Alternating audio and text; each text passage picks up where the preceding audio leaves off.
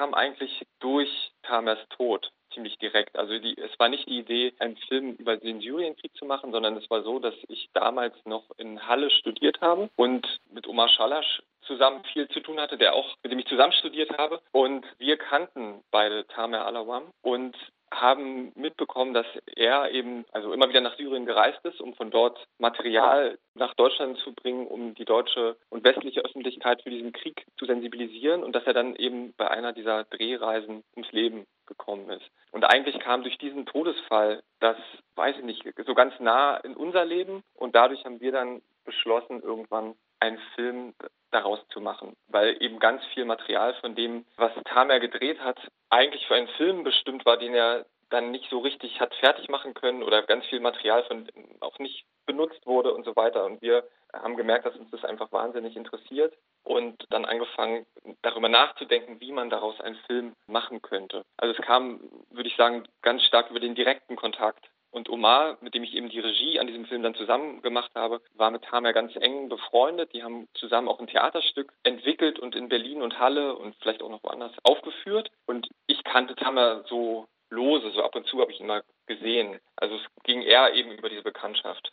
Ja, ganz interessant. Ich habe selber den Film auf Englisch gesehen, aber nicht bis zum Ende. Erzählen Sie uns bitte ein wenig über die Geschichte oder über den Inhalt des Films. Es gibt ja immer sehr viele unterschiedliche Wege, einen Film zu machen oder eine Geschichte zu erzählen. Im Grunde wahrscheinlich unendlich viele Möglichkeiten. Und wir haben relativ auch eine ganze Weile gebraucht, um, um den für uns richtigen Weg zu finden. Weil wir haben relativ schnell festgestellt, dass wir beide, also Omar und ich, einen sehr unterschiedlichen Blick auf diesen Krieg und auf die Person von Tamer haben. Omar ist Palästinenser, ich bin Deutscher. Omar war eng mit Tamer befreundet, ich kannte ihn nur so lose. Und wir haben Stück für Stück eigentlich dann so für uns rausgefunden, dass es doch vielleicht interessant wäre, diese unterschiedlichen Blickweisen zum, zum Thema dieses Films zu machen und haben uns dann überlegt, einen Film zu machen, der quasi in zwei Stimmen erzählt. Einmal eher so eine sehr nahe Perspektive auf Tamer und einmal eine, die eher weiter wegguckt und die eher vielleicht sich auf die deutsche Gesellschaft fokussiert, wie die mit der Arbeit von Tamer, also mit seinen Bildern vom Krieg in Syrien umgeht.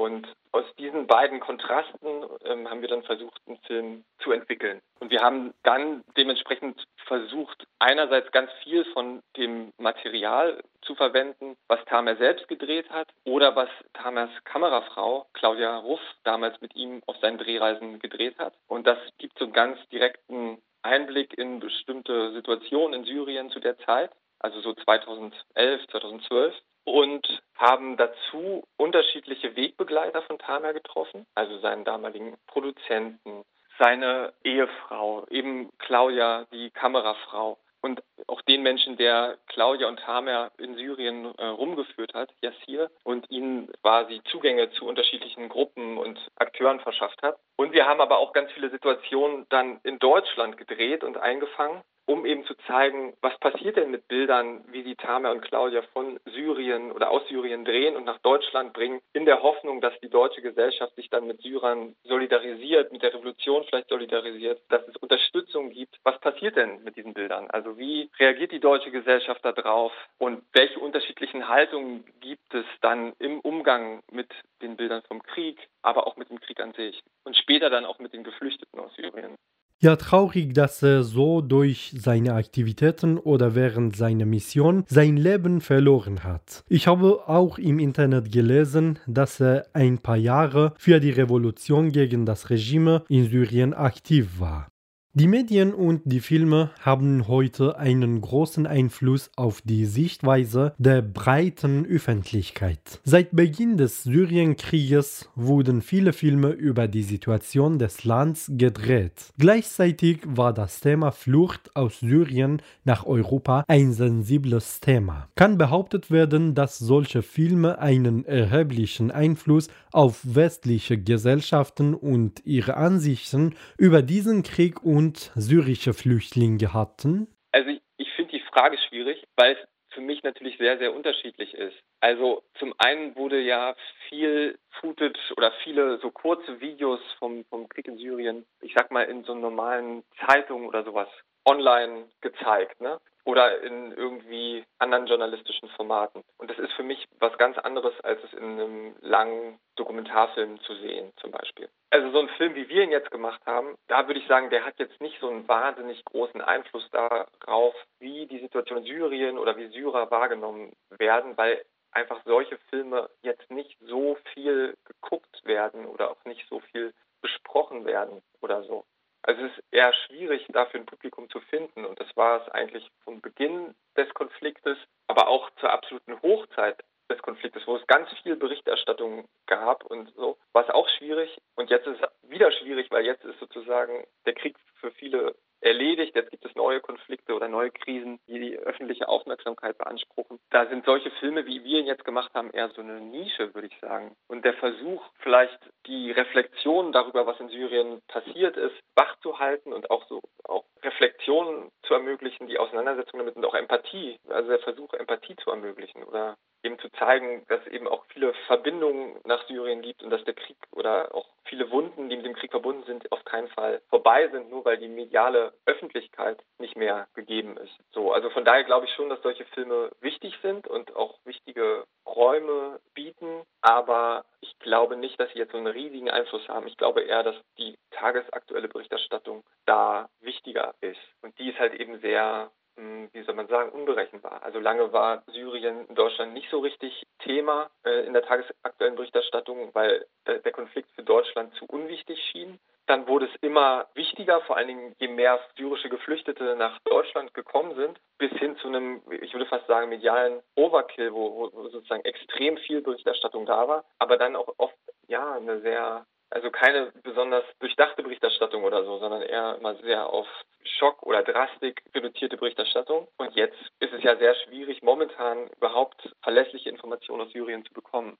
Ja, jetzt haben wir darüber gesprochen, welchen Einfluss oder welche Einflüsse solche Filme auf die Gesellschaft oder auf die Gesellschaften haben können. Aber die Veröffentlichung von Kriegsvideos und den darin begangenen Verbrechen ist für die Archivierung der Geschichte ganz wichtig. Außerdem können solche Filme auch als Form der Erinnerungskultur benutzt werden. Viele von diesen Videos werden jedoch von den Internetservern Jahren entfernt. Glauben Sie, dass sich dies negativ auf die Archivierung dieser Verbrechen auswirken kann? Also das glaube ich auf jeden Fall, dass sich das negativ auswirken kann. Aber ich denke, wenn einem wichtig ist, Verbrechen zu dokumentieren in Form von Videos, dann sollte man auf jeden Fall ähm, eine unabhängige Serverstruktur dafür suchen oder, oder auf jeden Fall nicht sich auf die großen Videoplattformen verlassen, weil diese Plattformen haben natürlich eine ganz eigene Agenda und man hat ja gar keine Kontrolle darüber und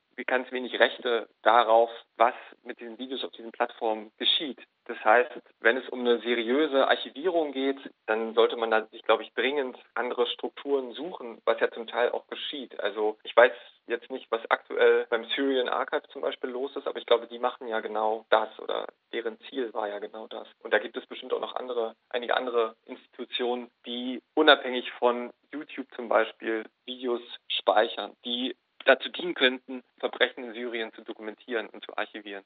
Ganz vielen lieben Dank für die Infos, die Sie uns gegeben haben. Und für die Zuhörerinnen vielleicht wäre interessant, wo kann man überhaupt den Film sehen? Auf welchen Plattform hat man die Möglichkeit, den Film zu sehen? Unser Film heißt Starting with Fragments und man kann ihn momentan auf hauptsächlich zwei Plattformen sehen. Die englische Fassung kann man sehen auf YouTube, frei verfügbar einfach Starting with Fragments eingeben und dann findet ihr den Film. Und die deutsche Fassung findet ihr auf der Streaming-Plattform Alles Kino. Alles Kino, so heißt die Plattform. Und da einfach auch nach Starting with Fragments suchen und da kann man den Film auch anschauen.